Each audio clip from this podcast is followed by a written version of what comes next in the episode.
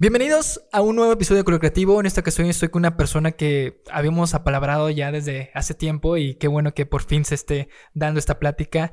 Es una persona que su música, antes de empezar este episodio decíamos que tranquiliza, te da paz y sobre todo te puede llevar a otro lado. Su nombre es Fernando y bienvenido a Color Creativo. Muchísimas gracias por la invitación, muy contento de estar aquí. Qué bueno que, que aceptaste y sobre todo que cuando llegaste aquí a Torreón de volada me buscaste para que esto se hiciera realidad y qué bueno que estás hoy aquí. Sí, como artista independiente luego ya uno se vuelve su propio manager, su propio, llevas, llevas tu, tu propia agenda mental. Ok. Y nunca se me olvida nada. Entonces todo lo voy anotando así en la mente. Tengo por ahí también anotaciones en, en mi celular y demás. Y dije, cuando vuelva a Torreón, aprovecho para hacer este podcast. Me encanta poder platicar poder compartir mi historia, mi aprendizaje, mi experiencia y que pueda servir a otros. Qué chido. Es, eso que dices de artista independiente, ¿qué tan difícil es? Pues es lo de hoy, para empezar. O sea, también ya uno tiene que entender los tiempos en los que estamos. Es un gran reto porque, imagínate, ya por si no fuera suficiente dedicarse a la música, al arte, sumergirse, crear, innovar, porque es importante innovar. Eh, inspirarse para crear un, eh, pues una música que conecte con la gente, con la que yo esté satisfecho, con la que yo esté contento. O sea, eso a veces termina pasando ya a un plano secundario y es todo lo demás. Llevar una agenda, llevar un marketing, llevar eh, los promocionales, crear contenido desde tu celular, editar. Yo a veces em, los pósters, por ejemplo, de mis conciertos, yo los llevo. La, logística con toda la gente que está involucrada para la producción de mis conciertos, yo lo llevo a cabo. Los lanzamientos, em, o sea, es, es, es, es, mucho más allá de la música. Pero está padre, digo, este concepto, eh, no sé si te acuerdas, un tema de administración eh, que era el hombre orquesta. Ok, sí, sí. Era un término de administración que yo me acuerdo que lo estudié cuando estaba a lo mejor en prepa o universidad. Y, que recomendaba que los, eh, los emprendedores no se dedicaran a todas las áreas de su, de su empresa, ¿no? Sino que delegaran, que era lo más sano. Sí, sí. Pero realmente ahorita es lo que estamos, estamos volviendo al hombro orquesta y hasta se me hace, se me hace interesante que hasta el, hasta el término tiene que ver con, con música, ¿no? La orquesta pues, significa que estás dirigiendo, estás haciendo todo dentro de una misma empresa. Afortunadamente ahorita ya estoy llegando a un punto en donde estoy empezando a delegar. Gente más, más gente se está sumando a mi, a mi proyecto, estoy muy contento. Eh, es importante seguir dirigiendo. O sea, tú siempre vas a, dar la dirección de, tu proyecto. Y, y, también hay una gran responsabilidad cuando la gente ya cree en lo que estás haciendo y ve un potencial y que dependen también, eh, de cierta manera, de ti, ¿no? Porque ellos están generando un ingreso a través de ti. Es padrísimo, Em, es parte de la aventura por la que yo estoy en la música, por la que yo salí de la ciudad de Torreón. Yo quería em, tener una vida extraordinaria, yo quería tener, eh, conocer lugares increíbles y conocer gente. Okay. Entonces, parte de esto, pues son todas estas historias que uno va coleccionando y que va disfrutando.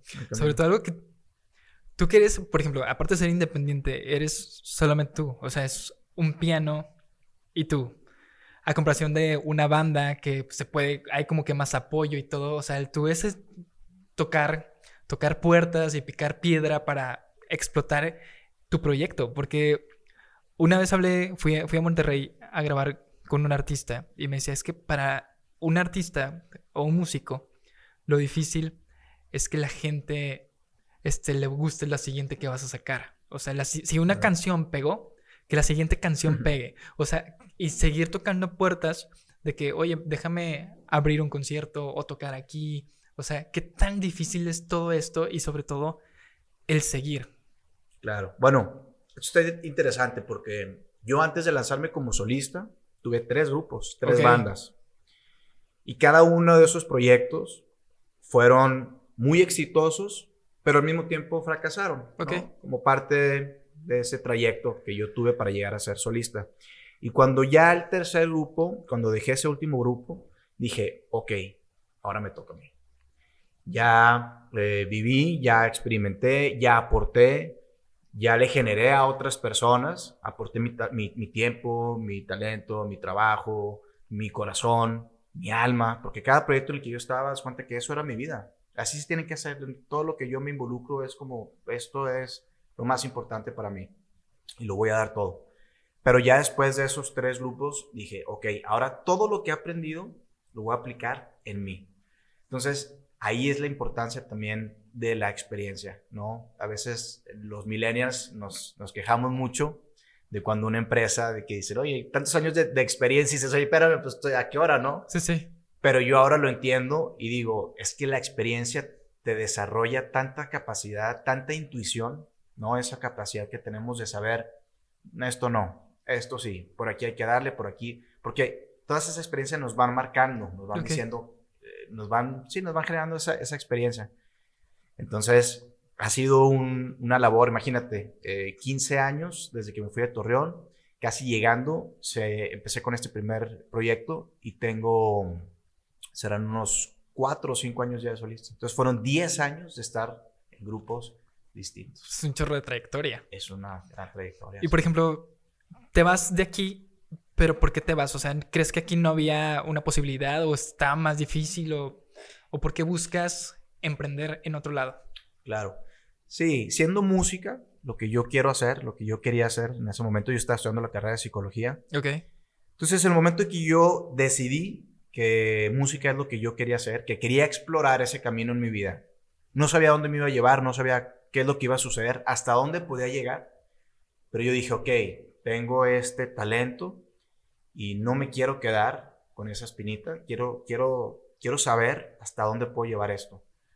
Y yo supe desde un principio que el primer paso que tenía que dar era salir de, la ciudad de Torreón. Torreón me encanta, es una ciudad donde yo nací, crecí, siempre regreso a Torreón. Ya, ya vine a Torreón a, presentarme por primera vez en Elisabro Martínez, un gran concierto. Qué chido.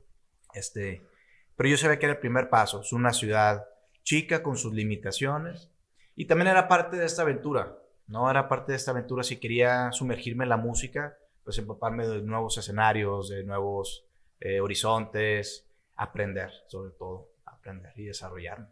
¿No te da miedo a ti el, por ejemplo, eso que dices, sabes que si se me da la oportunidad, si voy sin saber qué resultado voy a tener, ¿no te da miedo el fracaso? ¿O cómo tú vives esa experiencia? Porque, como te comentaba antes de empezar, todo nos da miedo empezar y fracasar. O nos da miedo el qué dirán y no ser para otras personas ser bueno y pues sentirte igual al fracaso. Claro. Siempre me ha importado lo que la gente piensa de mí, porque pues vivo en comunidad, vivo en sociedad, soy una persona social, no soy un anarquista, ¿va? Pero eso jamás me ha detenido, o eso jamás me ha limitado, o eso jamás ha determinado quién soy yo y las decisiones que yo tomo. Y por otro lado, eh, lo cierto y lo afortunado que, que yo creo, considero que soy, es que la gente siempre me ha apoyado desde mi casa, desde mis amigos. O sea, nunca hubo nadie que me dijera, ah". no, siempre fue como, va, dale, dale, dale, te apoyamos, te apoyamos, venga. Entonces, y tengo amigos en la música que no los han apoyado y aún así han salido adelante. Qué chido.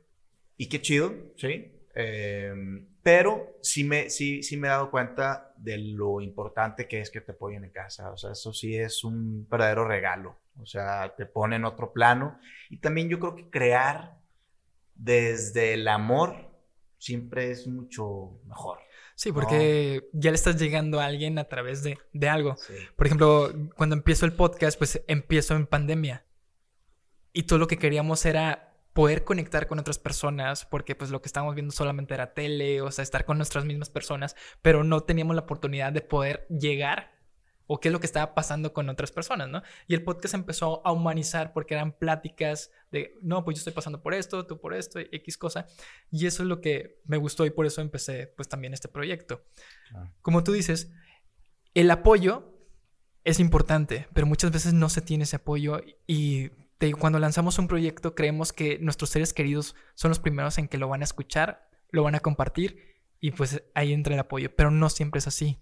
Termina llegando a personas que tú no creías y lo empiezan a compartir y seres que a lo mejor hablaste con ellos desde hace mucho y tenías mucho sin, saber de ellos o hasta terceros que dices, wow, no pensé que fuera a llegar a tanto. Y más en la música, que es algo que se comparte porque es, es un arte. Es un arte como si vieras un cuadro, si una fotografía, algo para compartir y puedes llegar a sentir. Y eso es lo que es más interesante de la música. Sí, yo tuve, bueno, realmente tuve muy claro desde un principio que mi familia y mis amigos iba a tener más un apoyo moral y en el caso de mis papás un apoyo económico, más que pensar que ellos iban a ser mis fans. Digo, uno espera que lo que uno hace le guste a sus amigos, ¿no? Sí, sí. Pero al mismo tiempo, como que si yo tomé esta, una de estas decisiones de dejar la ciudad y todo, era porque yo también tenía un sentir muy diferente, gustos, gustos diferentes que yo quería explorar. La música de piano, que es pues, una de mis misiones en la música, es justamente popularizar el piano o la música de piano. Yo la escucho porque en mi casa pues siempre hubo una cultura de, piano, afortunadamente. Pero pues no es algo que compartiera con mis amigos realmente. Era un mundo que yo tenía interno. Y que en un punto de mi vida dije, ¿qué hago con todo esto que tengo aquí? O sea, ¿dónde lo suelto? Y cuando una de las razones que, entre varias, entre muchas diría, pero una de las razones que me llevaron a tomar esa decisión fue cuando yo empecé a componer mis primeras canciones. Porque esto fue importante? Porque fue cuando yo me di cuenta que había algo más que interpretar en el piano la música de mis artistas favoritos. O sea, ya cuando me di cuenta que estaba ese potencial porque, o sea, si yo pienso en las primeras composiciones que yo hice para el piano, pues eran cosas de niño, no realmente. Pero el potencial, eso para mí es lo importante y la gente, me gustaría compartirles eso, que reconozcan ese potencial y que se pregunten, ¿hasta dónde puedo llevar esto si dedico mi vida? Eso es lo que a mí me movió, una de tantas razones por las que dije, no importa lo que suceda, eh, quiero saber hasta dónde puedo llegar con esto. Y wow, si ahorita hago un recuento de los años, como dicen, digo, wow, eh, la mejor decisión que he tomado en mi vida. He tenido, por supuesto, muchos fracasos, lo que te decía mis grupos, pues cada grupo fue un fracaso al mismo tiempo, ¿no? Y a pesar de cada, cuando sucedía eso, cuando estaba en ese momento en el que el grupo se desintegraba, yo jamás cuestioné la música, ni me cuestioné a mí mismo sea, yo decía, ok, sucedió esto, habemos cinco personas aquí con visiones distintas, chocamos, no coincidimos, lo que sigue. Pero jamás fue para mí un tema de, a lo mejor la música no es para mí. Claro, sí hice reflexión y esto siempre es importante hacerlo, que hice mal yo también, para que esto no se diera, para que esto no llegara más. Y eso ya tiene que ver con un trabajo personal, ¿no? Este, de tus virtudes, de tus vicios, de tu temperamento, de tu carácter, eh, cómo puedo mejorarlo, siempre estar atento. Si se me dijo esto, si se me hacían este tipo de comentarios, ok, hay que prestarles más atención, porque a lo mejor eso también dañó la relación y eso me incumbe a mí y me toca trabajarlo para no repetirlo. Y porque ahora, aunque yo soy solista, yo dirijo también a músicos en escena porque me presento a piano solo, pero me presento mí con orquesta, me presento con, este, con otros instrumentos, con voces incluso. Entonces también es importante eh, toda esa experiencia, a fin de cuentas, sigo yo eh, trabajando con otras personas y más allá de eso, dirigiendo. Entonces es bien importante.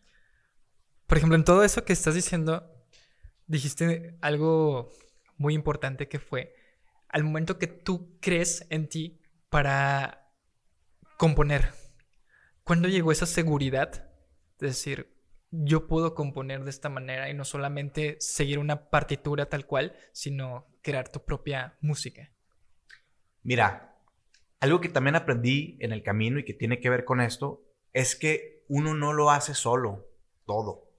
Mi primera composición, que no fue de piano, sino que fue de música, porque también no canto, pero compongo música con, letra, cantando.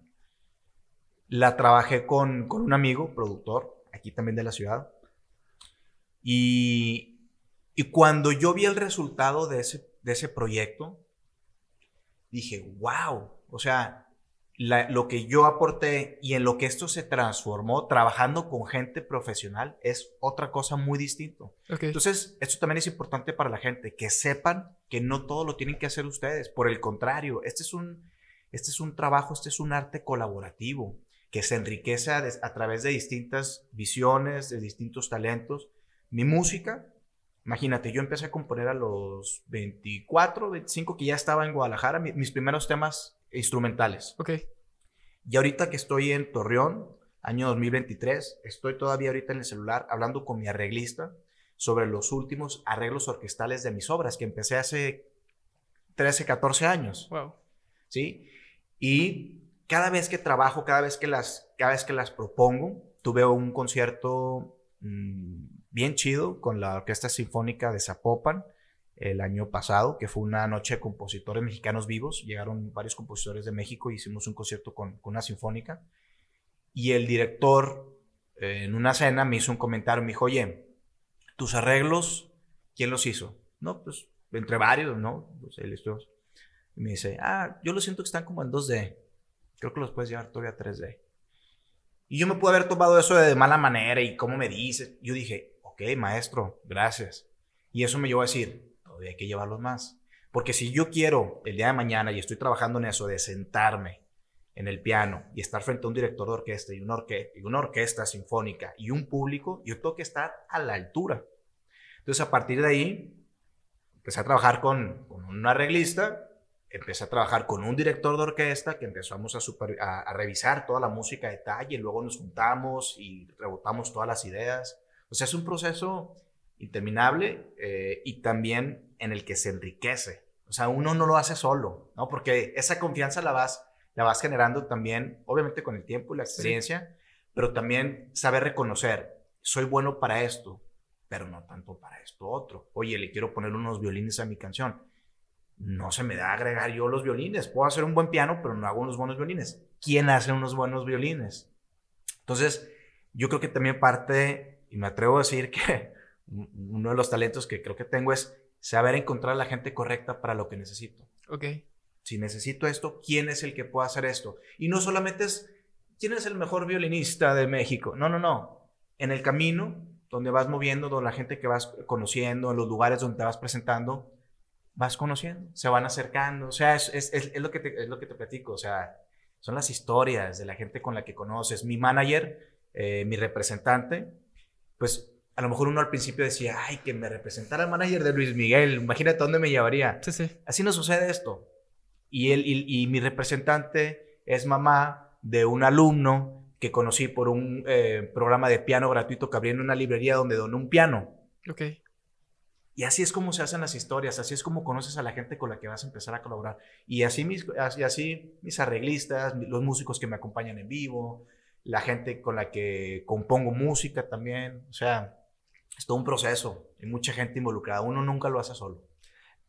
Eso está chido porque uno cree lo que ve en redes sociales, ¿no? Que ve, como te decía ahorita, fama, que ve triunfos, pero como tú dices, no todo se hace solo, o sea, qué chido que estés logrando esto y, y que estés mostrando lo que tú estás haciendo, pero hay un detrás, o sea, detrás de cada fotografía, detrás de cada concierto, hay algo que eh, los une en este caso, el encontrar personas, que es, por ejemplo, en el caso del podcast, te ayuda, es el cómo llegué contigo, por fue a través de redes sociales y hoy te estoy conociendo, y son las conexiones que tú vas creando para llegar a algo.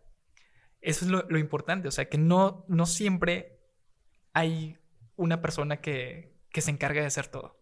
Todos necesitamos esa ayuda y sobre todo confiar, ¿no? Confiar en ti mismo y sobre todo en tu proyecto. Como, como te dije, muchas veces queremos tirarlo cuando nos va mal, nos asustamos. Pero cuando te tienes a alguien, pues obvio vas a llegar a, donde tú quieres. Sí, a veces tenemos esta imagen como muy romántica de la montaña de nieve y una persona escalando solo, pero eso no es así. Ya en, ya en la realidad es un equipo el que te acompaña y nadie puede hacerlo solo. Todo, toda empresa, todo movimiento, pues requiere de una organización. Y eso, eso es clave, de hecho, una estructura. Yo me he dado cuenta también, por ejemplo, conforme, porque está esta parte que platicamos del artista y está esta otra parte de lo que puede ser el manager o el diseñador o la, quien lleva la agenda o quien lleva toda la parte estructurada del proyecto, digamos, comercial del proyecto.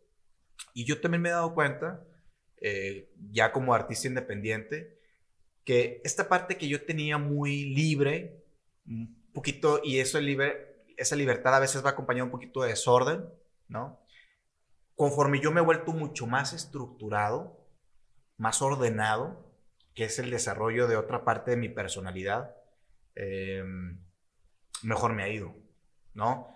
Entonces empiezas a desarrollar eh, todas tus distintas capacidades, todas tus distintas facetas, ¿no? Y es algo que yo también digo, la gente conoce una faceta mía a través de redes sociales, pero yo soy muchas cosas detrás de eso, sino que es lo que yo decido compartir. Y, y yo trato de ser, en ese sentido, quiero que conozcan mi música principalmente y lo que estoy haciendo detrás de la música. Y eso es un tema que, se me, haría, eh, que me gustaría compartir contigo, porque yo creo que la música, entre otras cosas, es pensamiento y acción. Y si somos lo que comemos, ¿no somos también lo que escuchamos? Entonces, más allá de yo solamente desear o anhelar sentarme frente al piano en un teatro con un público y darles una experiencia increíble con la música, es todos los proyectos sociales que hay detrás de eso. Porque mm, yo estaba tratando de recordar ahora qué fue lo que me llevó hasta aquí, cuáles, son, cuáles fueron mis primeros recuerdos que me llevaron hasta este momento. Y me acordé de algo bien importante. Yo siempre platico que mi primer acercamiento a la música fue en casa de mis abuelitos y había un teclado y lo estaban tocando y yo lo escuché y me encantó y de ahí agarré carrera. Pero lo cierto, y esto me acordé hace poco, lo cierto es que yo también, claro, me encantó el sonido del piano, pero yo también me encanté con el piano porque un primo mayor, a quien yo admiraba mucho, pues yo decía, yo quiero ser como él, yo quiero tocar como él. Y ahora que lo pienso, digo, wow, esa es la importancia de tener buenos ejemplos. ¿Y qué sucede allá afuera? ¿Qué sucede con la música que hoy se está escuchando? ¿Qué es tendencia? ¿De qué habla esa música? ¿Y cómo influye eso en nuestra sociedad? Y si en México el principal problema que expresamos las personas es la violencia y la inseguridad, y esto lo ves en las encuestas, la primera queja que nosotros tenemos contra cualquier gobierno siempre va a ser la violencia y la inseguridad, porque vivimos en un país sumamente violento. Y qué irónico y hasta surrealista que la música que más escuchamos aquí en México, y no me pienso meter así como en artistas y sus nombres, ni mucho menos, pero pues ahora sí que es el género bélico. Y como si lo bélico no significara guerra, crimen, violencia, hambre. Entonces yo ahí digo, tengo esa, tengo esa conciencia de reconocerlo y tengo esa, siento esa responsabilidad de hacer algo al respecto. Entonces, ahorita tenemos un proyecto junto a Fundación GBA, junto al municipio de Zapopan, trabajando con artistas locales, con, con Manifesto, que es una galería de arte, y estamos haciendo una serie de conciertos en la ciudad, estamos adquiriendo pianos, los estamos interviniendo con arte y lo estamos poniendo en la vía pública. Qué chido. Porque así como yo tuve esa facilidad, em, o ese, pues sí, así como yo tuve la oportunidad de tener un piano en mi casa, ¿cuánta gente no lo tiene, pero pudiera despertarles el gusto, como a mí me sucedió, si ven un piano, si van caminando por la plaza y ven un piano y mira papá y mira mamá y méteme a clase ese piano y, o sea, no sabes hasta dónde puede llegar eso. Y no es un tema tampoco de que yo esté pensando que de ahí va a salir el siguiente Beethoven, ojalá, pero simplemente es todas esas herramientas que se le puede despertar a una persona y que lo van a acompañar toda su vida. Y, y que te voy a decir algo, cada, cuando una persona decide desarrollar una virtud, al mismo tiempo es la renuncia a un vicio. Y para mí eso es una clave. Porque si empiezan a, desarrollarse en el mundo de la música, a fin de cuentas, su atención, sus habilidades, o sea, todo se empieza a poner ahí y evita que otras cosas que no queremos en una sociedad, en una sociedad ideal, no queremos que lo distraigan o que lo enganchen. Entonces, de ahí viene la, la, importancia de que no solamente es popularizar el piano, sino toda una cultura de piano. Y yo lo sostengo, y esa es la base del proyecto, una cultura de piano es una cultura de paz. Qué chido. Y aparte, el piano para mí es uno de los instrumentos de los que más a mí me gustan. O sea, está la guitarra, que también es un, un buen instrumento y todo, pero el piano a mí me hace armonizar. O sea, yo siempre he dicho que siempre he querido aprender a tocar piano y digo, antes de morirme quiero tocar, aprender a tocar la canción de November Rain de Guns N' Roses. Y digo, ya con eso ya fui feliz, ¿no? Pero así como tú dices, el poder ayudar no solamente cuando estaba estudiando, creo que preparatoria, son, te ponen a hacer de qué negocios y a inventar un negocio y, y, varias cosas. Pero algo que te me dijeron ahí fue de que siempre tiene que aportar algo a la sociedad no solamente es hacer algo, sino tienes que dejarle algo a alguien.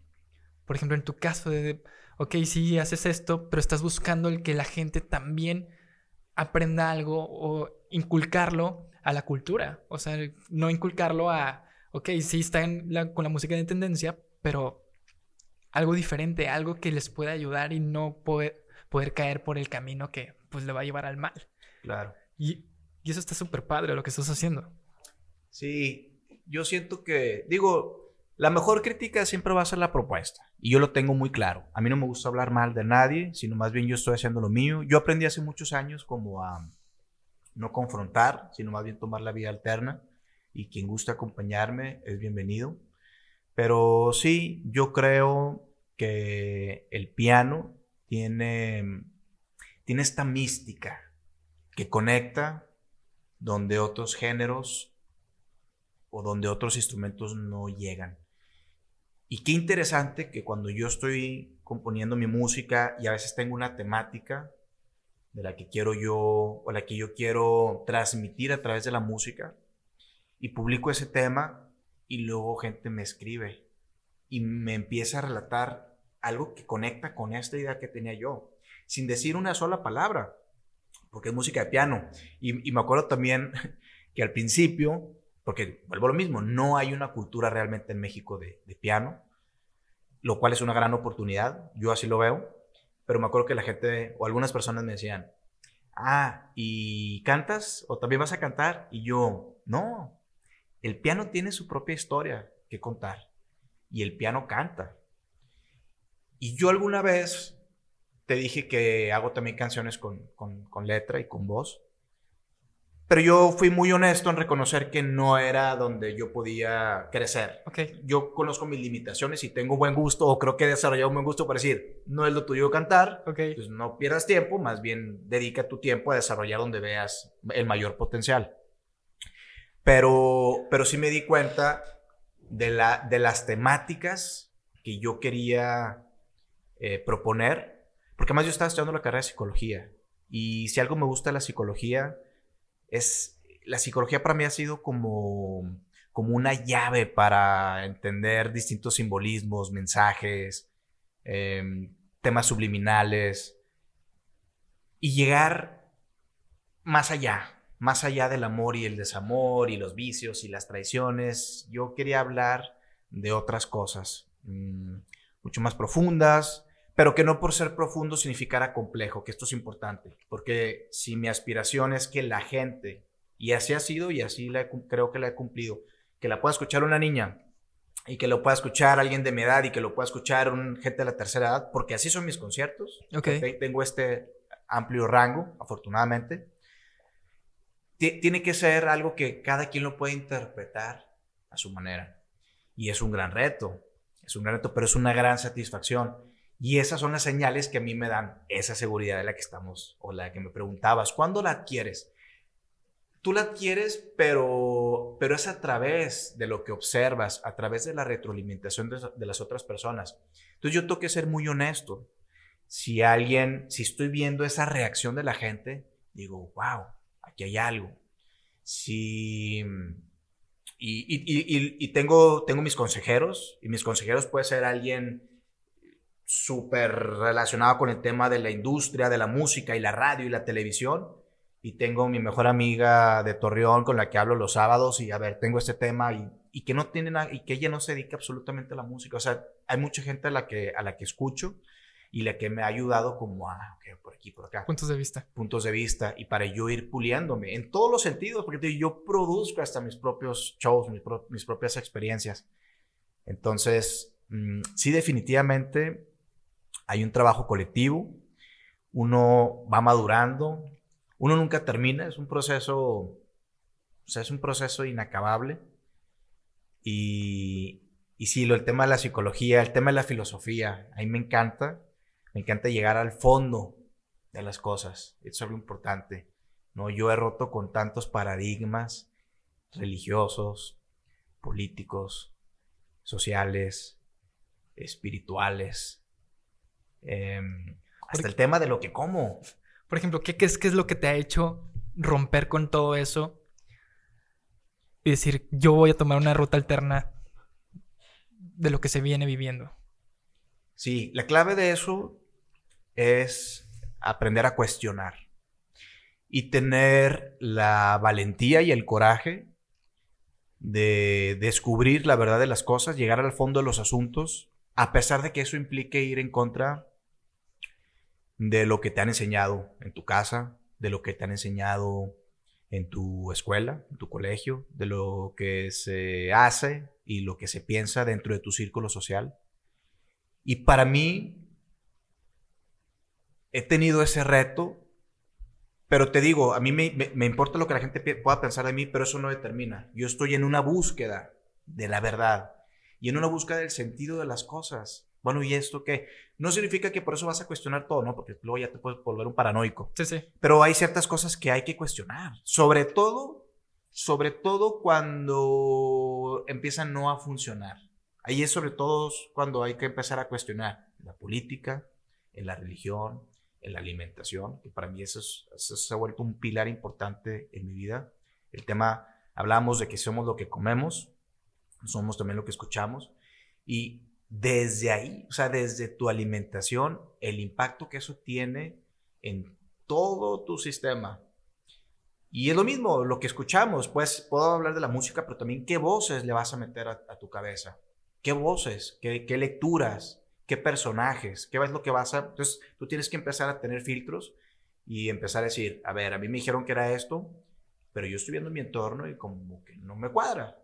Entonces, vamos a ver de qué se trata, vamos a poner esto en tela de juicio, vamos a cuestionar. Y ahí es donde yo siento que mucha gente no está dispuesto a hacerlo por un tema de no querer ir en contra, o sea, porque es, o sea, yo ya estoy acostumbrado, o sea, en mi casa yo soy el que piensa distinto, mis amigos yo soy el que piensa distinto.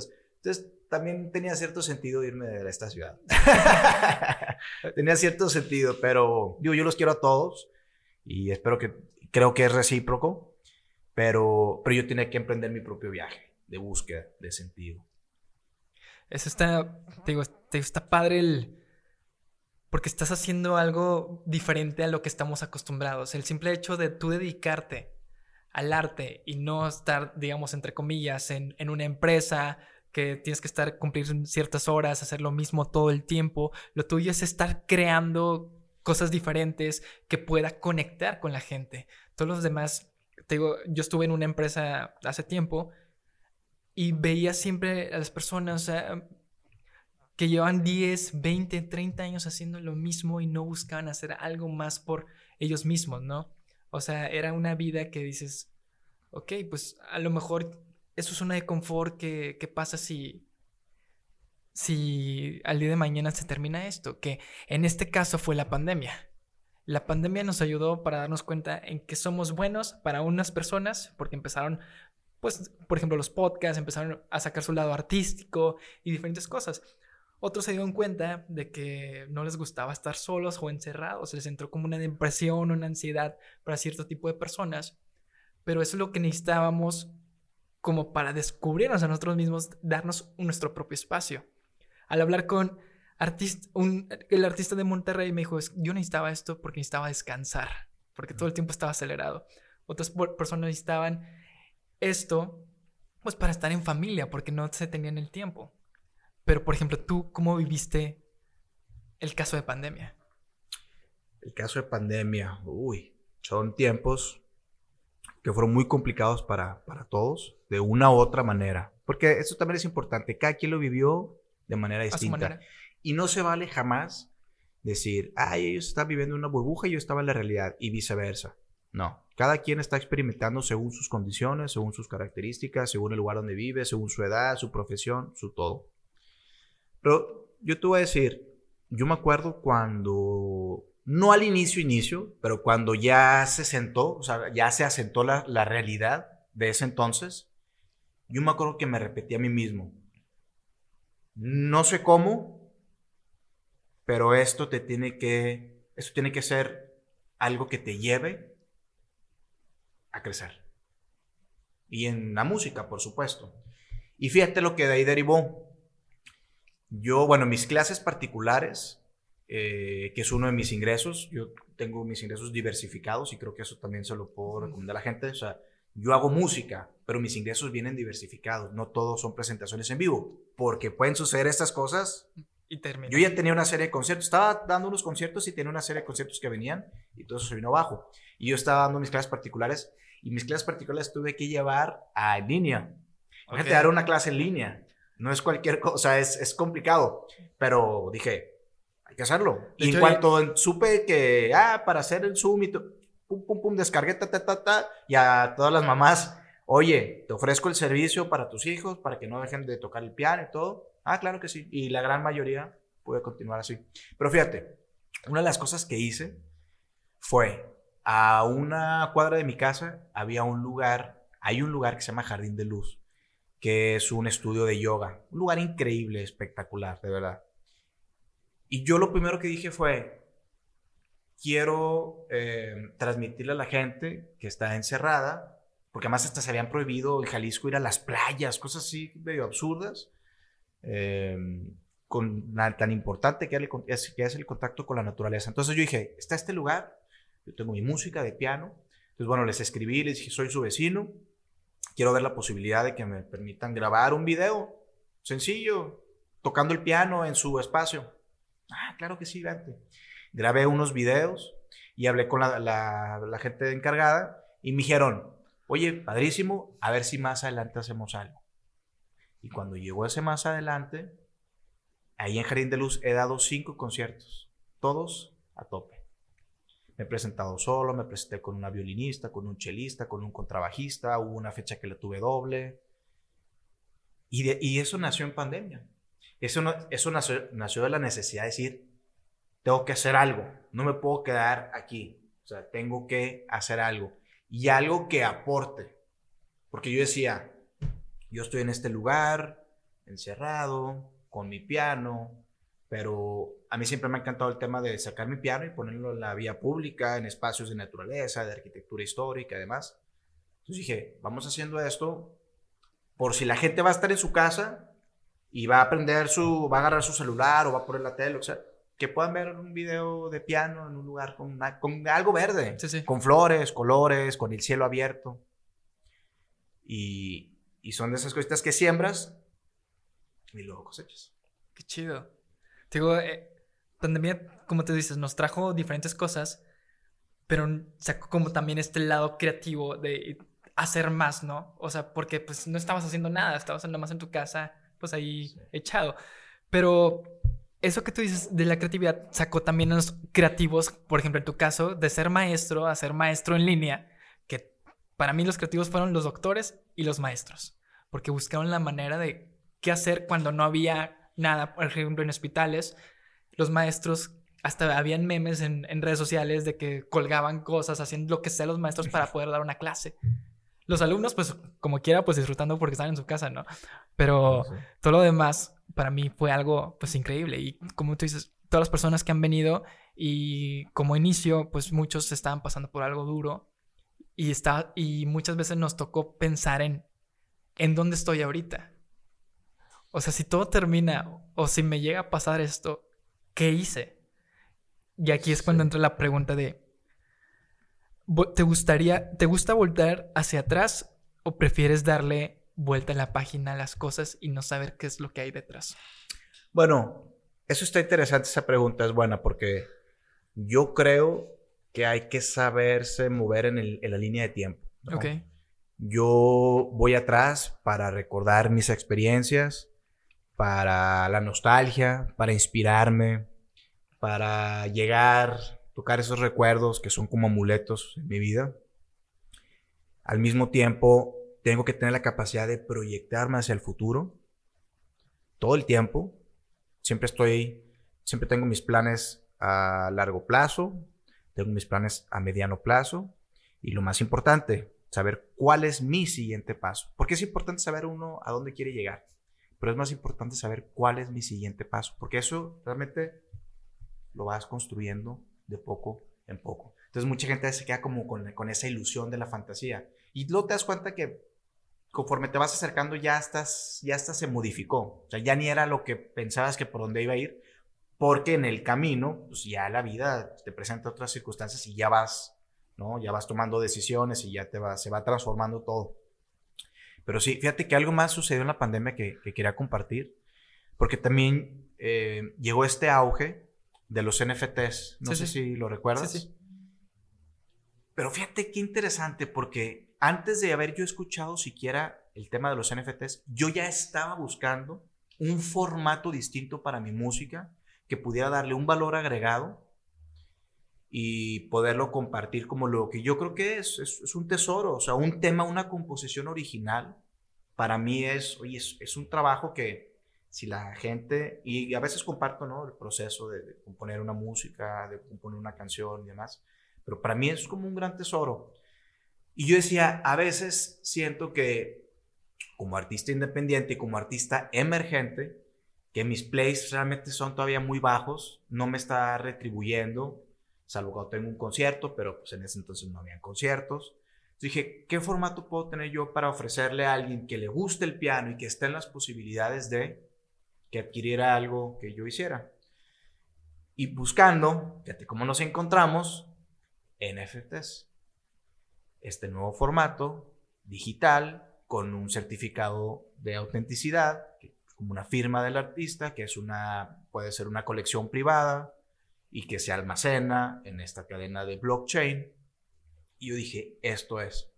Entonces tomé mi celular, que es la herramienta que yo tenía en aquel entonces, y, me, fui a, me fui a mi patio y tenía un, un árbol, tenemos ahí un árbol, y son como unos tulipanes, no estoy seguro que, no estoy seguro qué flor es, es hermosa, es una flor rosa.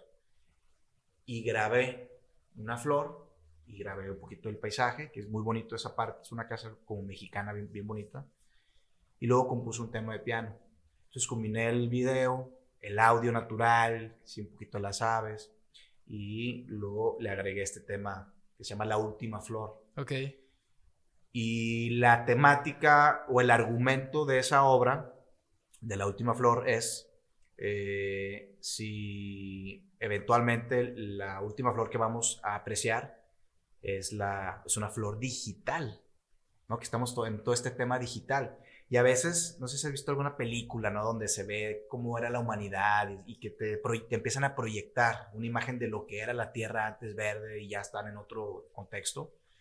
Entonces tenía que ver con el cambio climático, con una temática que a mí me interesa y me mueve mucho.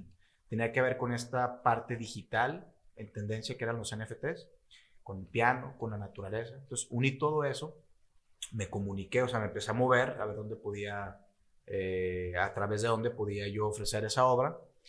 Y eh, Mortons, que es una casa de subastas, una de las más importantes de México, había ya subastado una obra de NFT entonces agarré el teléfono, me comuniqué y me dicen, fíjate que estamos por lanzar la primera mm, subasta exclusivamente de arte de NFT, arte digital. Mándanos tu, tu propuesta.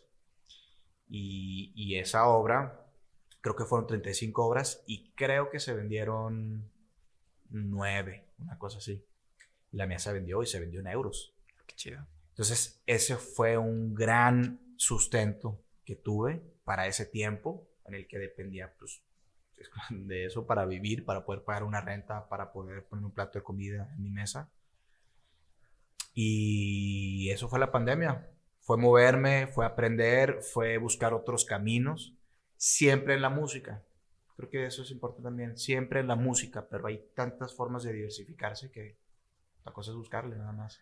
Por ejemplo, eh, ahorita que estás hablando de todo esto, el componer, ahorita que también comentabas la cuestión de no quieres hablar a través de pues, lo que ya venimos escuchando todo el tiempo, pero para que llegara al gusto de todos, ¿cómo le haces? O sea, que le guste desde un niño hasta un adulto, ¿en qué te estás inspirando o de dónde nace esa composición?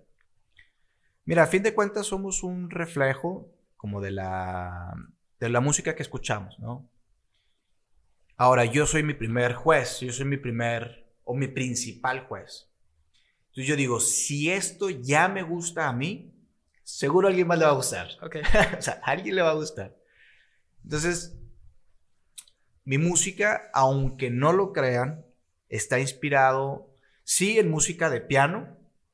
O sea, claro, yo escuchaba a Yanni, yo escuchaba a Richard Kleiderman, yo escuchaba a los compositores clásicos, Beethoven, Chopin, que me encanta, Debussy, que también es de mis favoritos. Pero yo siempre tuve ese balance, también por el ambiente donde yo me movía y donde yo crecí, de música popular. Te estoy hablando desde Intocable, te estoy hablando de música en inglés, Michael Jackson.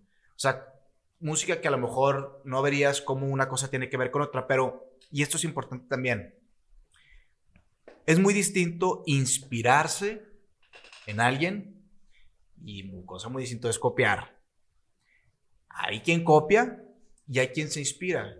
Yo me puedo inspirar en un estilo de música. Ah, me gusta esta estructura. Me gusta que empiece con una introducción y luego se va al verso y luego un precoro o, ah, mira, me gusta este puente. O, mira, me gusta que aquí haya una sorpresa para el puente. Y otra cosa es decir, me voy a fusilar la melodía. Sí, sí. Eso es distinto. Entonces, yo creo que he tomado inspiración de muchos artistas que a mí me gustan y que son populares. Te digo, esto es importante. Entonces, a fin de cuentas, lo que yo estoy absorbiendo es música popular, solo que yo la estoy transformando en música de piano, instrumental. ¿Cuánto tiempo te tardaste para no caer en lo mismo de todos los demás y darle como tu estilo original? Sí, pues sí, esa es una buena pregunta. Fíjate que yo siempre tuve muy consciente esto, porque tiene que ver con la honestidad de una persona. Okay. Yo siempre me he considerado una persona muy honesta, muy transparente, y a veces uno dice, bueno, me engaño, voy a, lo voy a engañar y total, a ver, a lo mejor no se, no se dan cuenta. No, no, no. El, el compromiso es con uno mismo y eso siempre tiene que ser así. Entonces yo siempre fui muy, muy, eh, fui muy claro, muy observador, muy detallista en no copiar, jamás, sino inspirarme. Ahora sí fue interesante porque, o sea, cómo encontrar esa primera melodía, eso es, eso es, y yo me acuerdo que estaba haciendo en aquel entonces ya en Guadalajara, estaba haciendo un curso propedéutico para entrar a la universidad porque yo me quería preparar, pues decía, pues toco el piano, pero no sé muchas cosas y voy a entrar a una universidad de música. Entonces ahí mismo ofrecieron un curso propedéutico y me acuerdo que uno de mis maestros nos empezó a explicar, no, pues las sextas es este, este intervalo que es, supongamos, del do a la y, o de re así. Ah, ok. Entonces yo llego al piano, pum, pam, ahí hay una melodía. Entonces empecé a encontrar, y de ahí, de hecho, de ahí salió mi, mi, primer canción, mi primer tema original, que es, eh, lleva por nombre Las Notas Inmarcesibles. Esa fue la primera composición que hice para piano, pero estuvo basada, eh, en la parte teórica estuvo basado en lo que yo estaba aprendiendo en ese momento, y en la parte inspiracional, veto a saber. O sea, imagínate tantas historias, este es una canción que habla un poco sobre la pérdida y yo estaba en un proceso de pérdida realmente porque yo acababa de dejar una vida en Torreón. Pero al mismo tiempo viene con toda pérdida, viene la oportunidad, ¿no? Entonces es una canción que empieza como esa pérdida, pero de repente, ¡pum! Te levanta. Viene la oportunidad y viene el levantón. Y viene la sorpresa, esa sorpresa que a mí me encantaba. Una de mis primeras inspiraciones en la música fue Yanni y este concierto en el Acrópolis que wow, o sea, veía la orquesta y veía la emoción y veía los cambios de ritmo y de tiempo. Entonces yo sabía que quería imprimir eso. Y yo sabía también que quería con orquesta, ¿no? Y hay, hay temas que son a piano solo, hay temas que son a orquesta, hay temas que son con otro instrumento, pero, pero yo ya tenía esa idea porque ya tenía esa inspiración. Pero jamás nadie va a poder decir, esta canción tiene esta melodía que la de... No. Eso, eso es importante. Este, y ya después, esto está padrísimo, ¿no? El proceso de composición, wow, sí, es, es místico, es místico. Yo lo, lo, trato de explicar de distintas maneras o con distintas analogías. La primera de ellas es como cuando uno va a pescar, ¿no? O sea, se va al lugar, se va al lugar correcto, que en este caso puede ser el piano, con todo el equipo necesario, con mi tacita de té o café en el lugar. O sea, pongo todas las condiciones y es esperar que algo surja. Puedo tener 10 sesiones frente al piano y no sale absolutamente nada, pero de repente pico el anzuelo algo y dices, ah, aquí hay algo. No sé si es un verso, no sé si es un coro, no sé si es un puente, pero esta idea es buena. Entonces ya la grabo, la memorizo, la empiezo a desarrollar y eso puede tardar años en transformarse en algo o puede en un par de días convertirse en un tema completo, lo grabo y ya está. O puede ser un proceso de estira y afloje y al final decir, no, ahí se queda. Y no importa, no importa, no, es, parte de, es parte de. Y por otro lado, eso, es una, una, analogía, ¿no? Pero por otro lado, es también como, como hacer una, como esculpir una obra. La vas perfeccionando, todas sus distintas partes. Y lo que te decía, la comparto con otras personas. Oye, escúchala. Es que yo siento que aquí algo le falta, le falta un pasaje. Aquí como que me gustaría que se abriera aquí quiero un acorde que haga esto, pero no sé cuál es el acorde. Entonces, tengo mis maestros, mis maestros. Y, y también como armar un rompecabezas, ¿no? O sea, vas armando como, vas separando, estos son los colores, esta es mi estructura. Y, y la parte de la inspiración, y yo creo que esa sí es mística pura, o sea, porque alguien, alguien me, me preguntó la otra vez, oye, y le has dedicado una canción a una mujer, a alguien. Y yo, sí, una, una vez, una vez hice eso nada más. Pero, si te soy honesto, yo creo que cuando uno le compone o le dedica una canción a alguien, se la dedica a la vida misma. Sí. o sea. Sí, lo, lo que pasaste. Porque son tantas cosas entonces, te inspiras en muchas cosas, a lo mejor sí se le dedicas a una persona. Pero la inspiración detrás de eso están desde experiencias de primaria, de experiencias que tuviste en tu casa, experiencias que tuviste con tus amigos, con tus parejas, con lo que tú quieras. Entonces, sí, eh, componer es un proceso místico, pero también matemático, lógico, eh, de, de mucho razonamiento, muy estructurado. Es, y, cada, yo creo que cada compositor tiene su propio método. Está interesante eso desde la composición. Te digo, ahorita, antes de, que tú vinieras, tenía una entrevista con, con, un diseñador. Y es el mismo proceso porque es un lienzo, o sea, es en blanco, o sea, todos ya sabemos las herramientas, pero ¿qué es lo que hace diferente para que no se parezca a lo que acabas de hacer y no empezar con la misma melodía, no empezar con el mismo color de este lado. O sea, ¿cómo le vas convirtiendo de que esto va cambiando, no tienen lo mismo? O si a lo mejor es una continuación de algo que está viviendo, pero como tú dices, es una inspiración, o sea, que la creatividad, pues vas, vas agarrando todas las experiencias y las cosas hasta llegar a algo. Es como tú, tú dices, un rompecabezas a lo que estás creando. Sí. Porque muchas veces, pues, como tú dices, puede, tu tiempo de creativo, tu tiempo de composición puede tardar días, meses, años, hasta poder llegar a algo. Por ejemplo, en la cuestión de un artista, para poder presentar una galería, a lo mejor tiene una temática y tiene que pasar por diferentes cosas y no te puede lanzar de que este es esto y este se parecen todos iguales, sino todo tiene un porqué. Lo mismo que tú, para sacar un álbum de, no sé, 5, 10, 12 canciones hasta más. Imagínate, si para el proceso de una Y imagínate para hacerla desde más, o sea, es demasiado.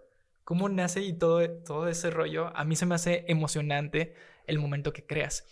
También una vez vino una persona que es este cantautor y le preguntaba que cuál era su manera de, de crear canciones, o sea, base experiencias o que me, me, contaba que era a través de historias inventadas. O sea, él se ponía de que... La fantasía. Sí, la fantasía, de que quiero que pase esto y pues vas creando esta historia. Que pues ahí juegas un poquito de más de... A lo mejor puedes agarrar algo más o tienes que, en tu caso, dices, no, pues me puedo ir de viaje, vivir esta experiencia, internarme un mes en, no sé, en el bosque o algo así, vivir esa experiencia y escribirlo. Porque desde la poesía hay libros donde hablan sobre pues experiencias y creo que es toda esa base de esta experiencia, la experiencia que tú vives en un escenario, la experiencia que tú estás viviendo ahorita con, con, con tu ciudad, de poder poner los pianos, desde que escribes, desde que te vas aquí, va conformando pues tu libro, tu libro de creer, de crear pues esta obra. La música es una llave a la imaginación y a la fantasía. Sería falso que un compositor dijera que ha vivido todo lo que ha escrito o lo que habla su música. Para nada. Yo creo que hoy más que nunca, que mucho, inclusive mucho de los negocios, del emprendimiento tiene que ver con el storytelling, con contar una historia. Yo creo que hoy más que nunca jugamos con la fantasía. Jugamos em, con esa imaginación. Y para tener una imaginación y una creatividad como muy abierta, como muy traviesa, yo creo que es importante mantener esa inocencia de la infancia. Esto, esto creo yo que es clave, al menos lo ha sido así para mí. Y hay quien dice que todos los niños son artistas. ¿No? Yo digo que, por ejemplo, todo trabajo bien hecho es arte. Porque también ahorita que hablamos del trabajo de oficina o el trabajo creativo, yo también soy como muy cuidadoso en eso, porque digo, para empezar, mis respetos, y todo es importante en esta sociedad, todas las, todo, todos los oficios y todas las profesiones aportan algo, algunas más que otras, eh, y por ejemplo, en temas de la pandemia, a veces nos dimos cuenta lo importante que es el trabajo de lo básico, de tener un alimento, de tener las cosas funcionando, de tener electricidad, de tener agua por las tuberías. Y a veces esos son los trabajos menos remunerados, desafortunadamente. Y eso también es importante tener muy en cuenta y, transitar como sociedad a darle el valor a las cosas que realmente lo, lo valen. Pero, pero sí, yo creo que parte de, mi música y de esa fantasía tiene que ver con, con la infancia, con esa capacidad que yo afortunadamente, y a pesar de tantas cosas que he atravesado, que pudiera platicar horas y días sobre esto, nadie me ha arrebatado. Porque si algo te puedo decir es que una de las grandes lecciones que he aprendido en este andar de salir de la ciudad pequeña a la gran ciudad es que allá afuera el mundo está lleno de lobos. Y aprendes que no todo mundo tiene tus mismos valores, tus mismos principios.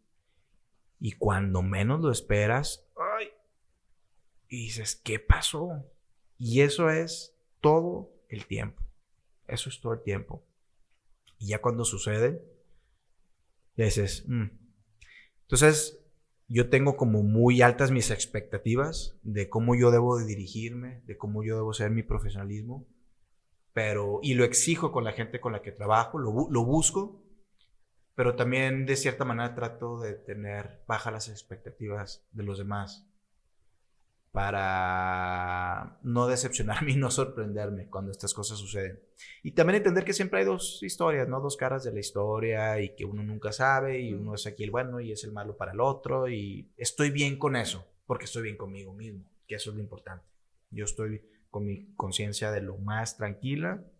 Este, te digo, vas aprendiendo a ser más cuidadoso.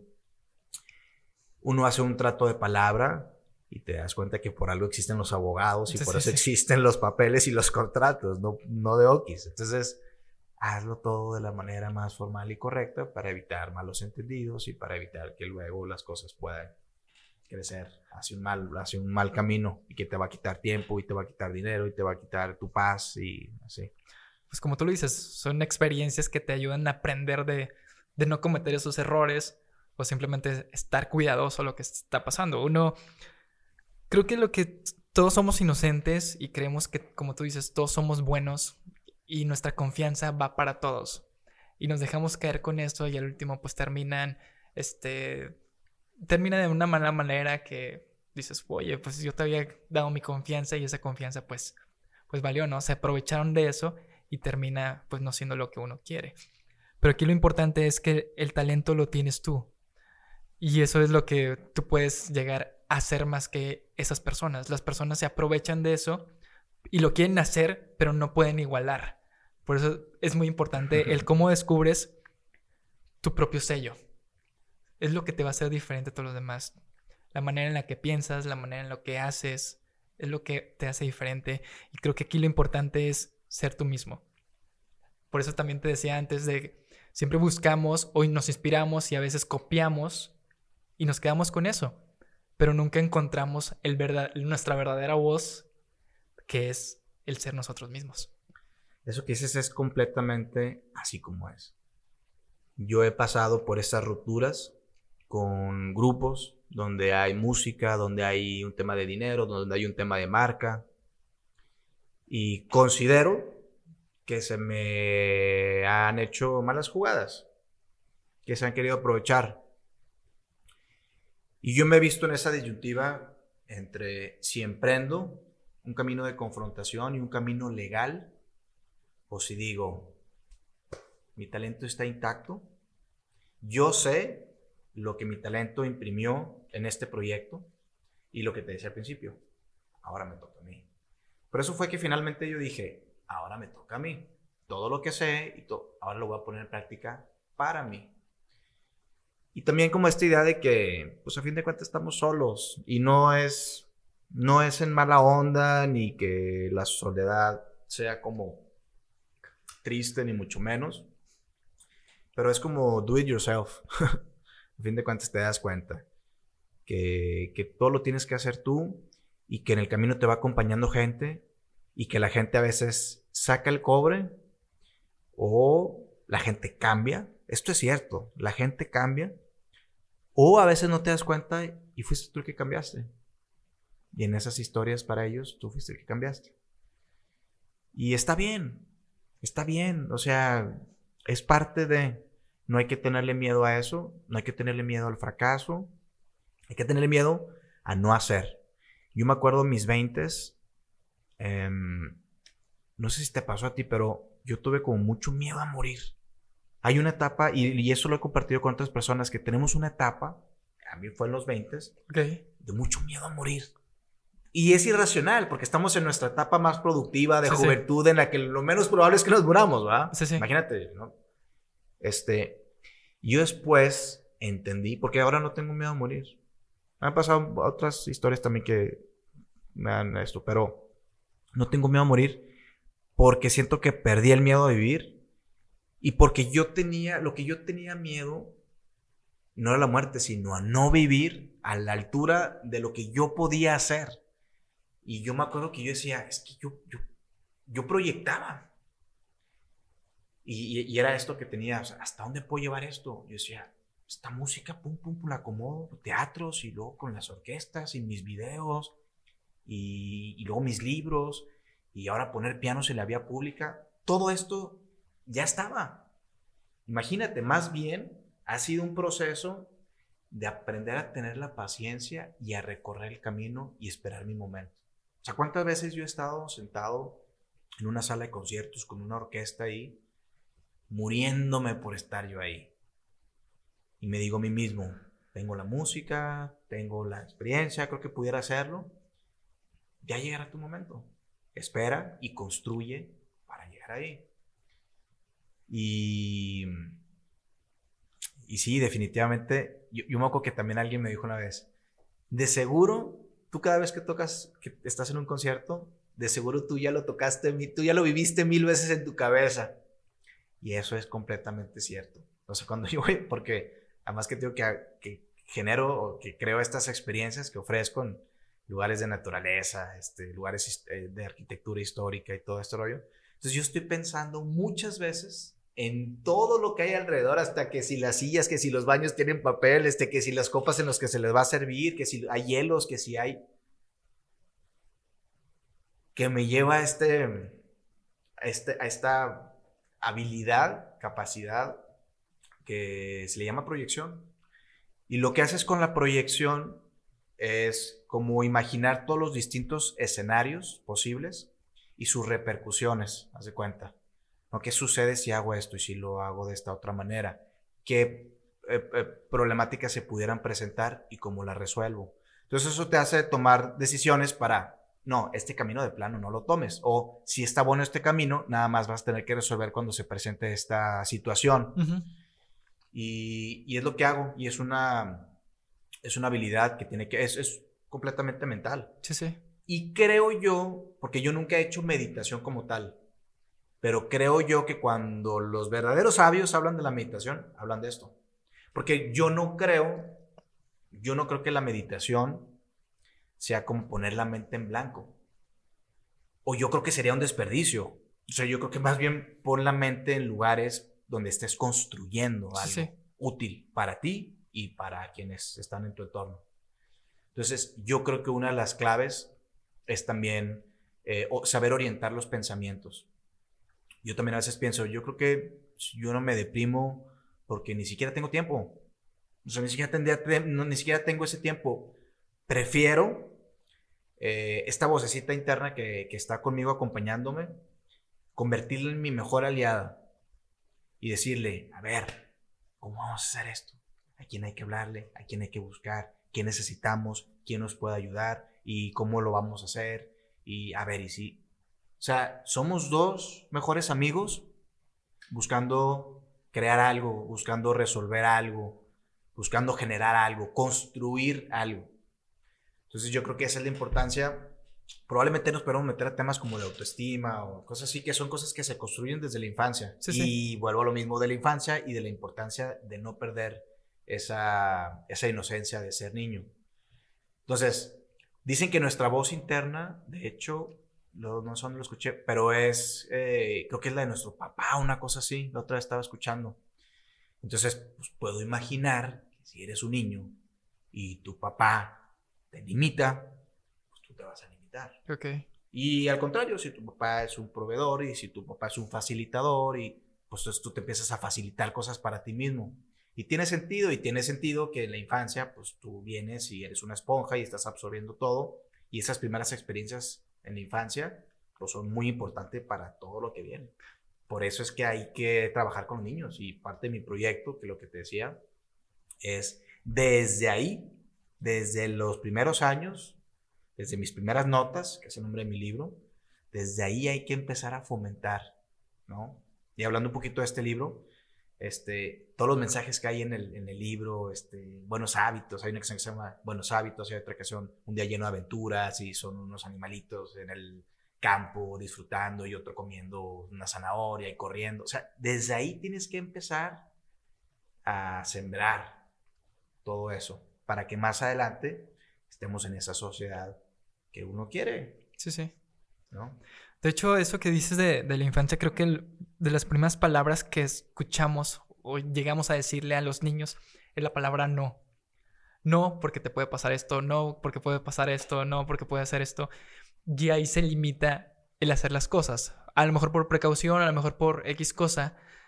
Pero si también llego a pensar ahorita que soy papá, o sea, si dejas que esa persona o ese niño experimente y entienda el por qué se le está diciendo que no para esa precaución, pues puede ayudar a, que entienda de una cierta manera, ¿no? También otra cosa, regresando un poquito al tema que dijiste de buscar la oportunidad de estar en algún lugar. Bueno, te comentaba, o sea, todo este año he tocado mucho esta, esta canción, es de, es de un amigo que se llama Todos mis amigos quieren ser famosos.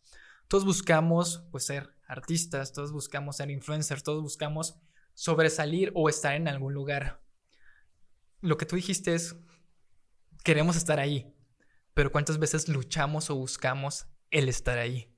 Cuando vemos que no lo, no lo alcanzamos a una cierta edad, ¿qué es lo que pasa? Pues estás por vencido, ¿no? Y regresas como a tu vida rutinaria.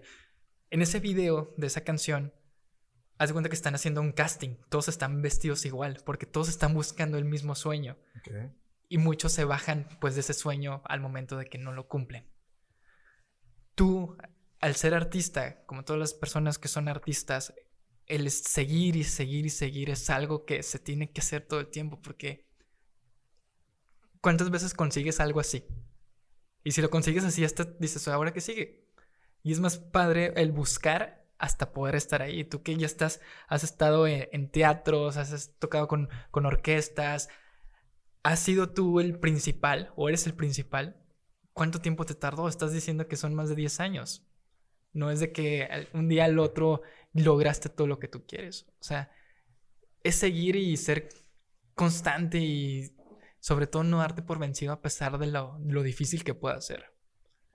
Sí, decía un maestro en mis primeras clases de la Universidad de Música, decía, chavos, que sepan que esta es una carrera de aguante más que de otra cosa. Y luego yo le di otro sentido, más que de aguante, em, o sea, más que de soportar, es de resiliencia. De hecho, hay un tema que se llama resiliencia que voy a publicar el siguiente año. Qué chido.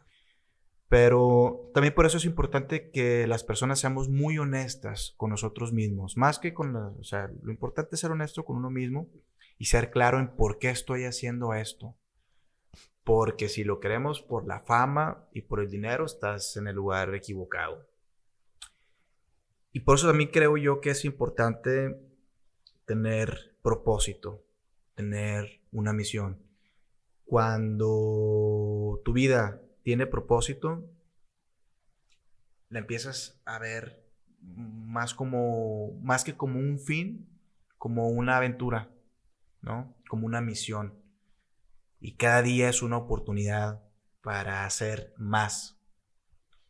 Pero con el tiempo te das cuenta que realmente no es a ningún lugar a donde quieras llegar. Simplemente vivir una vida em, que como te explicaba, como te quería compartir también a las personas, que podamos construir, que podamos aportar, que podamos generar, que estemos en paz con nosotros mismos. Con la edad yo creo que el tema de la paz se va volviendo mucho más importante que otra cosa.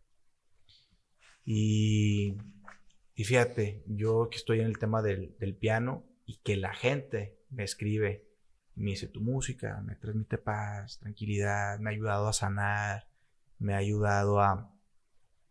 Digo, wow, qué chido que ese lugar a, donde yo estoy llegando de manera personal y que estoy transmitiendo a través de mi música, otras personas están conectando. Es algo bien bonito, pero sí, definitivamente yo creo que hay que aprender a, a ver esto como una misión de vida. Y yo a veces lo veo como ¿no? Cuando, cuando éramos niños y jugábamos, por ejemplo, Nintendo, Mario.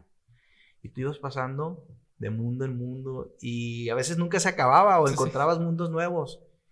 Pero es esa aventura de ir pasando de un mundito a otro y te vas siendo más fuerte y te vas, o sea, y vas desbloqueando logros. Te vas agarrando más. Este, yo lo veo así mi carrera en la música yo lo veo con esa analogía como de un videojuego. Voy avanzando, me voy volviendo como un juego RPG. me voy volviendo más fuerte, más resiliente, voy experimentando, voy disfrutando el camino, la vista. Porque no hay un fin. Realmente, o sea, si yo te dijera así como, ¿cuándo ya lo logré? No. Ni es ganar un premio. Este, claro, un reconocimiento. Los reconocimientos que he recibido se agradecen. Eh, son un efecto pero, por ejemplo, ¿cuánto tiempo yo tuve esa fantasía de presentarme en Elisabro Martínez, el lugar más eh, emblemático, cultural de mi ciudad y si no es que del estado de Coahuila? Y me preparé toda una vida realmente para eso. Y fueron seis meses desde que yo di el anticipo para ese teatro y empecé a, o sea, a programar todo, a, organizar todo, a planear todo y a ejecutar. Y estaba en ese escenario y terminé y se apagan las luces y dices, y ahí acabó. Ahí acabó, no hay más. O sea, no hay más. Y después de eso quieres más. Sí, sí. Quieres más. Eso y es, y es una ambición, una ambición sana. Sí, sí, sí. Es una ambición sana. Quiero regresar y quiero que vaya más gente y quiero presentar nueva música y ahora quiero ir al otro estado y ahora quiero hacerlo con la orquesta o ahora quiero hacerlo a piano solo. Este, pero eh, la felicidad son como ah, pequeños momentitos de satisfacción y de reafirmación que estás en el camino correcto. Pero nada más. Lo importante es el propósito. Por ejemplo, de las cosas que has logrado, para ti, ¿qué es el éxito? Vivir en congruencia. Vivir en congruencia con quién eres y con tu forma de pensar y de ser. Yo necesitaba encontrar un lugar para mí y para mis ideas y donde desarrollarme.